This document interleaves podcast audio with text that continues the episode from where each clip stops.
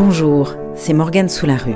Avec Raconte-moi Rennes, je vous invite à découvrir quelques grands moments de l'histoire de notre ville. Des grands tournois de chevalerie aux exécutions publiques, en passant par les étals matinaux du deuxième marché de France, la place des Lys rythme la vie rennaise depuis bientôt 700 ans. Rendez-vous au pied de l'horloge pour entendre s'écouler les riches heures de l'histoire de Rennes et goûter à ces délices délices. Place des Lys, au carrefour de l'histoire.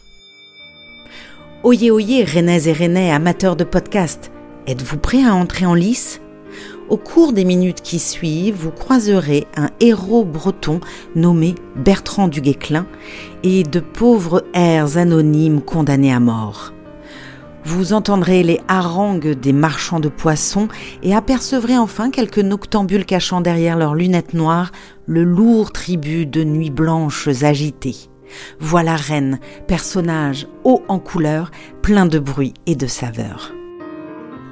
Rembobinons le fil 684 ans en arrière jusqu'à ce 4 juin 1337 les Rennais ont revêtu leur plus belle tenue pour assister au grand tournoi organisé place des Lys à l'occasion de la fête ducale. Charles de Blois, le neveu du roi de France, vient d'épouser Jeanne de Penthièvre, nièce du duc de Bretagne. Très attendues, les noces attirent bien entendu de nombreux nobles. Les chevaliers ont lustré leurs armures, affûté leurs lances et poli leurs écussons pour le grand jour. Qui sera le héros de ces joutes? Sûrement pas Bertrand du Guesclin. Âgé de 17 ans, le futur connétable de France est trop jeune pour participer au tournoi. Mais c'est sans compter sur sa fougue. Le visage dissimulé sous la visière de son aume et caché derrière l'armure de son cousin, le Rennais a bien l'intention de participer aux réjouissances pour montrer toute l'étendue de ses talents de combattant. Le moins que l'on puisse dire est que le futur héros de la guerre de Cent Ans ne fait pas dans le détail. L'enfant de Dinan a déjà fait mordre la poussière à une douzaine de chevaliers quand son prochain adversaire s'avance. Du Guesclin reconnaît son père et incline sa lance pour refuser le combat, avant d'être démasqué au cours d'une joute par un chevalier curieux de connaître la véritable identité de ce Robin des Bois rennais. Impressionné par son courage, le paternel s'engage alors à armer son fils pour en faire un chevalier aguerri. La légende du dog noir de Brocéliande, future terreur des Anglais, vient de naître. Ce n'est pourtant pas gagné. Et né d'une fratrie de dix enfants, Bertrand est né avec une grosse tête et la peau noire. On dit le garçon aussi laid que brutal et susceptible. Pour compléter le tableau, il préfère la grossièreté de la hache de guerre au raffinement de l'épée. Quant à ses négligents parents, il refuse de lui enseigner le code de la chevalerie. Ce qui n'empêchera pas le rejeton d'écrire l'histoire avec sa grande hache et d'être adoubé en 1357 avec cette devise très parlante sur sa bannière. Le courage donne ce que la beauté refuse. Après ce récit sympathique, une petite parenthèse sémantique s'impose. Le nom de place Lys nous ramène à l'époque médiévale, en dehors des remparts où des terrains se transforment pour accueillir des événements spectaculaires tels que ces joutes chevaleresques.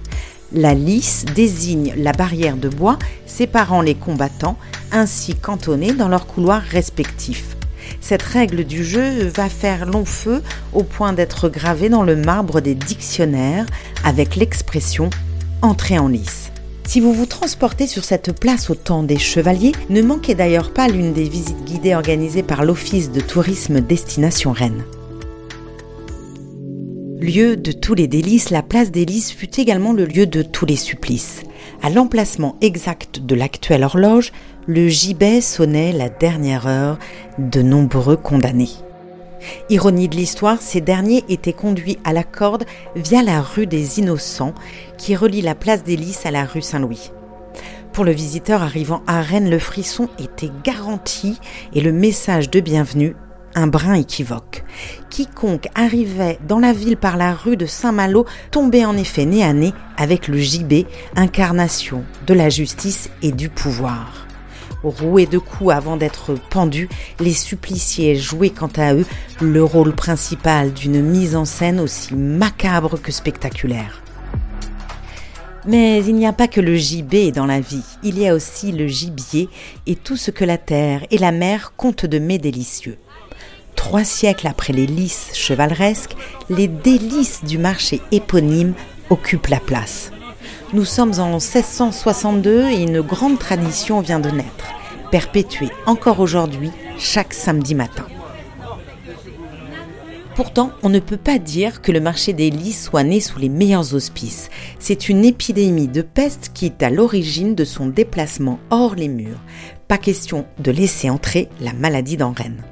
Au XVIIe siècle, le marché va transformer la place qui devient très fréquentée. Faute d'espace, intramuros, les parlementaires en quête de logement font construire des hôtels particuliers à la mesure de leur statut explique Gilles Brohan, animateur du patrimoine et de l'architecture à l'Office de tourisme. Les réserves foncières sont immenses et les premiers immeubles sortent de terre à partir de 1658. Comme les hôtels de la Noue et Racapé de la Feuillée, deux magnifiques spécimens de pans de bois jumeaux. La même année, l'hôtel de Montbourcher et son blason aux Trois Marmites ouvrent ses portes au numéro 30 de la place des.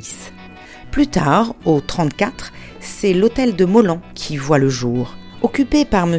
de Pomereux, le premier intendant nommé en Bretagne, la vaste et confortable demeure sera le théâtre de grandes réceptions et accueillera notamment, à plusieurs reprises, Madame de Sévigné. Gilles Brohan note avec sa cour et ses jardins, l'hôtel du Molan est emblématique du plan classique des hôtels particuliers. Il n'y a pas de décor ostentatoire sur la façade, à l'exception d'un profil de Louis XIV, mais le simple fait qu'il soit édifié en pierre témoigne d'une certaine aisance financière. Que nous raconte le roi Soleil? De part et d'autre de son blason, six médaillons représentent des hauts faits et victoires du monarque. Le passage du Rhin, les journées de Montcassel et de Zinzin, le bombardement de Gênes et d'Alger. Le roi a-t-il eu écho de cette œuvre de 1689 chantant sa gloire? Toujours est-il que l'ordre d'exil du Parlement, déplacé en 1675 à Vannes suite à la révolte du papier timbré, sera révoqué l'année suivante. Après l'incendie de Rennes en 1720, durant lequel une halle destinée à abriter le marché est détruite, des baraquements provisoires sont construits le long du muret ainsi que sur la partie sud de la place, aujourd'hui occupée par les halles. La rue Neuve est ainsi créée. Outre le marché, la place sert également à cette époque aux exercices militaires et accueille la foire de la mi-carême et de l'abbaye Saint-Georges.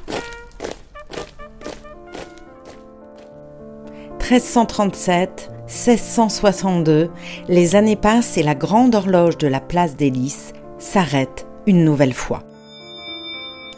L'agenda marque cette fois 1871 et un architecte nommé Jean-Baptiste Marteneau s'apprête à transformer les lieux en donnant son nom à un marché couvert à l'architecture originale. Mélange subtil d'acier et de briques, les Halles Marteneau suivent le modèle de Baltard à Paris. Composées de deux bâtiments de 1300 mètres carrés, elles accueillent aujourd'hui les bouchers les jours de marché et les producteurs locaux chaque jour de la semaine. Difficile d'imaginer la place des sans elles. Et pourtant, savez-vous qu'elles ont manqué d'être détruites dans les années 1970, balayées d'un coup de bulldozer? À cette époque, la place des a en effet bien failli changer de visage avec le projet d'un immense parking automobile, le destrier de l'époque, qui devait mener à la destruction des Halles Marteneau.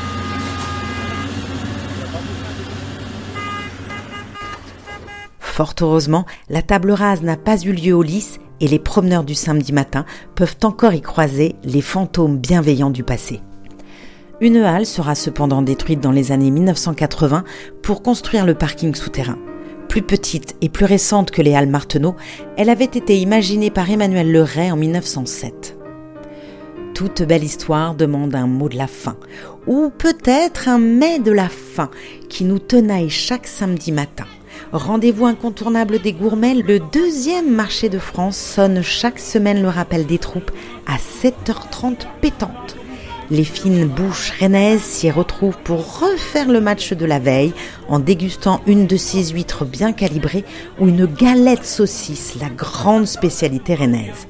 Fruits et légumes de saison, poissons frais et produits de la mer, produits bio et bières artisanales, écrites en lettres d'or avec du beurre bordier, le marché des lys est la grande vitrine du territoire breton où restaurateurs et maîtres toc viennent s'approvisionner pour alimenter cartes et menus de la semaine. Concentré d'art de vivre et de patrimoine, ici bat le cœur de Rennes, tout simplement. En Bretagne, toute aventure se termine par un banquet, paraît-il. Les Rennais respectent la tradition en y ajoutant une petite touche locale. Chaque samedi matin se termine comme il se doit par l'apéro marché.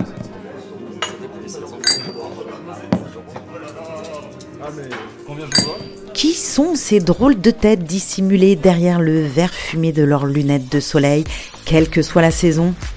Quelques fêtards attardés échappés des soirées agitées des rues Saint-Mich et Saint-Malo voisines.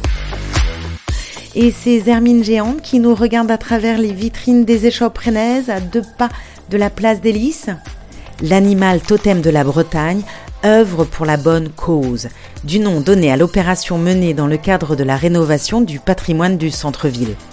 En attendant que ces espaces vides trouvent preneur, les hermines habillent les vitrines le temps des travaux. L'air mine de rien, tout cela ne manque pas d'imagination. Place des Lys, au carrefour de l'histoire, un récit écrit par Jean-Baptiste Gandon. C'était Morgane sous la rue. À bientôt pour un nouvel épisode de Raconte-moi Rennes.